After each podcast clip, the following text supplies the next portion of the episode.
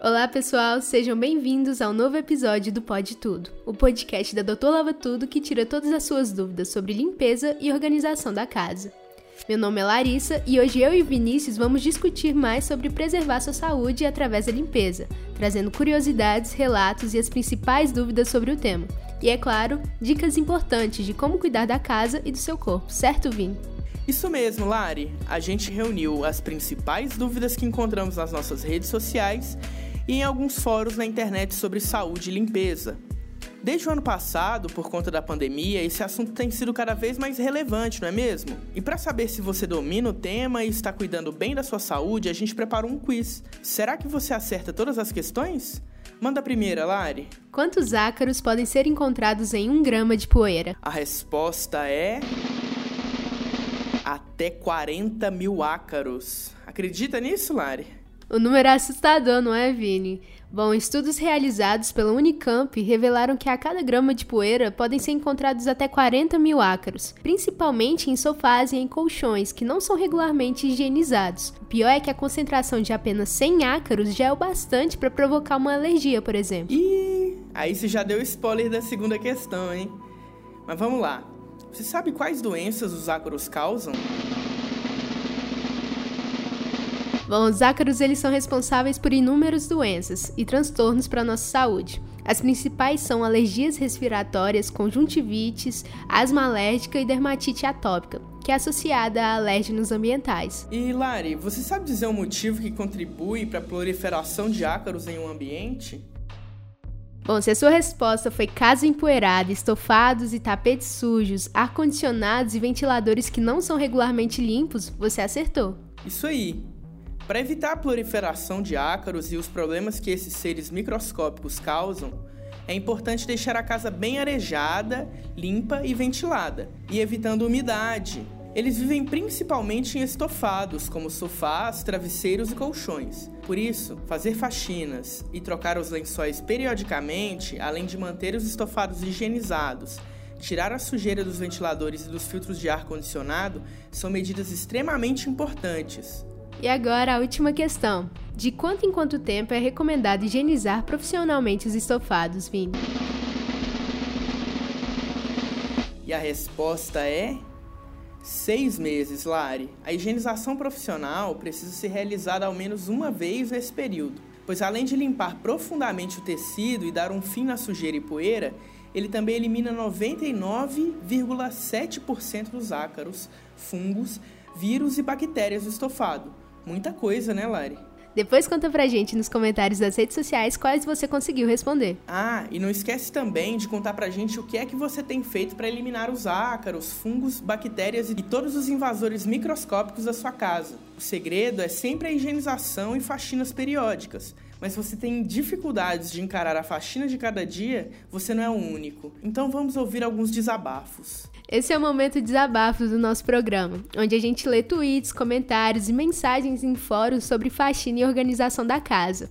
Agora vamos ao primeiro. Esse aqui foi o comentário do Vitinho. Ele mandou pra gente lá no Twitter. Às vezes tenho a sensação de que limpar a casa é um looping eterno.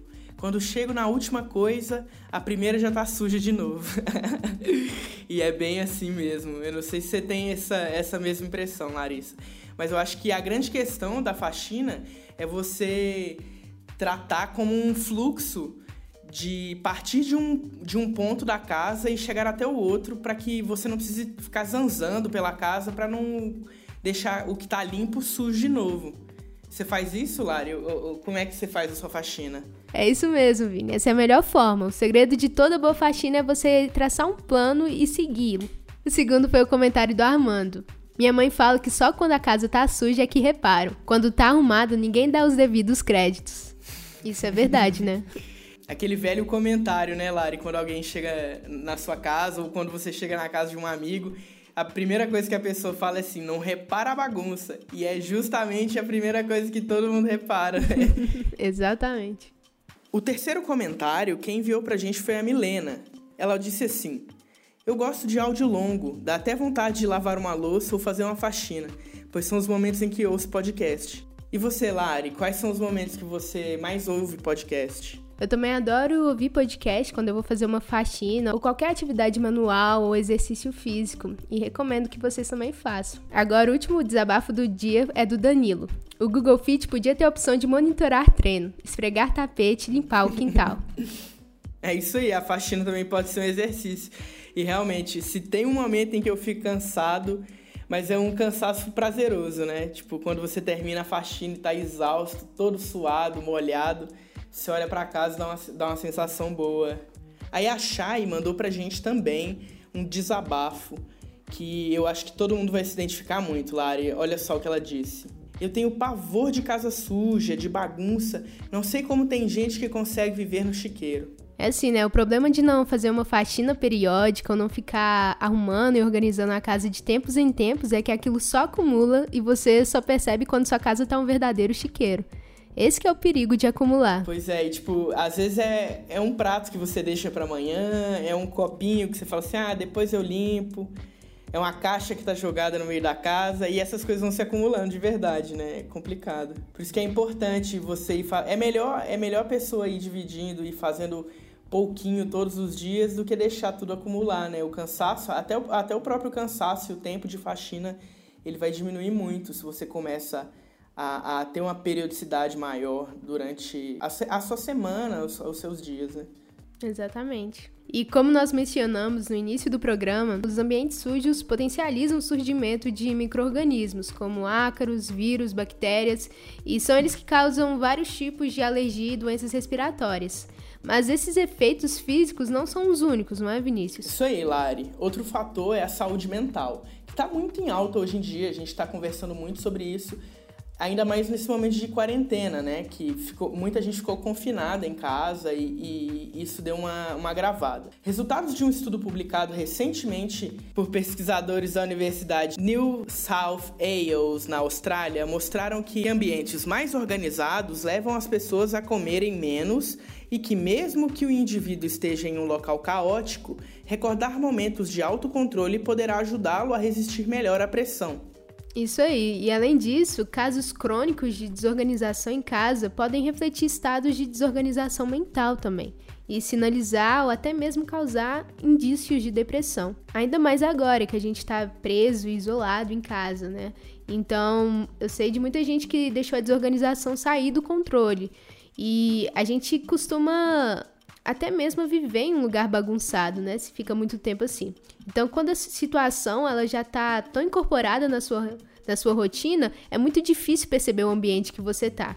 Então, vários psicólogos alertam que isso pode se tornar algo patológico, né? Então, é algo que todo mundo tem que ter cuidado. Sim, porque cuidar da gente também é cuidar do ambiente que a gente tá, né, Lari? Eu acho que, tipo, as coisas fluem muito melhor quando você tem o externo organizado, a sua mente funciona melhor, fica tudo mais leve, né?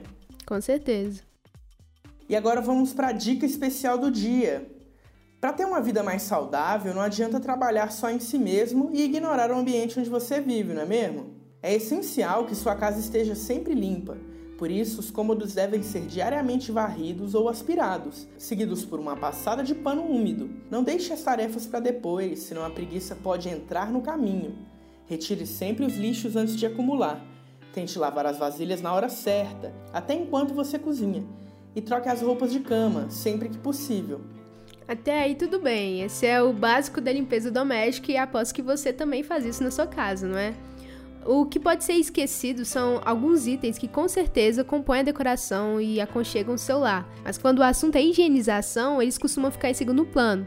Esse é o caso dos colchões, cortinas, sofás, almofadas, poltronas, estofados em geral e principalmente seu tapete. Qual foi a última vez que você limpou um desses itens? Pensa bem. Esse último item, então, o tapete, ele compõe quase todos os cômodos da casa e quase nunca ganha atenção. E aí, como a gente viu, é muito importante que os estofados, os carpetes, os tapetes estejam sempre limpos e bem higienizados. Para isso, basta incluir a limpeza desses itens nas suas listas de atividades domésticas. Aí vão algumas dicas para deixar o seu ambiente ainda mais limpo e saudável. Não deixe de varrer o tapete nem aspirar seus estofados. Faça isso ao menos três vezes por semana, principalmente se tiver animais em casa. Caso aconteça algum acidente e você manche algum móvel, a mancha deve ser retirada imediatamente. Utilize receitas caseiras com bicarbonato e vinagre para limpar o acidente. E a gente tem várias dessas dicas nos episódios anteriores e no blog da Doutor Lava Tudo. E como a gente falou antes, de seis em seis meses, é essencial que você faça uma higienização de estofados e tapetes com uma empresa profissional. Aí você pode contar com o trabalho da Doutor Lava Tudo, que limpa o móvel de maneira profunda e elimina todos os micro-organismos que transmitem doenças, como os vírus e os ácaros. Muito obrigado por nos ouvirem! Se você tiver qualquer dúvida, acesse o blog da Doutor Lava Tudo que a gente sempre deixa aqui na descrição do episódio. Você também pode conversar com a gente pelas nossas redes sociais. Siga drlavatudo para deixar seu comentário e ficar por dentro de todas as novidades. A gente fica por aqui, pessoal. Até o próximo episódio do Pode Tudo.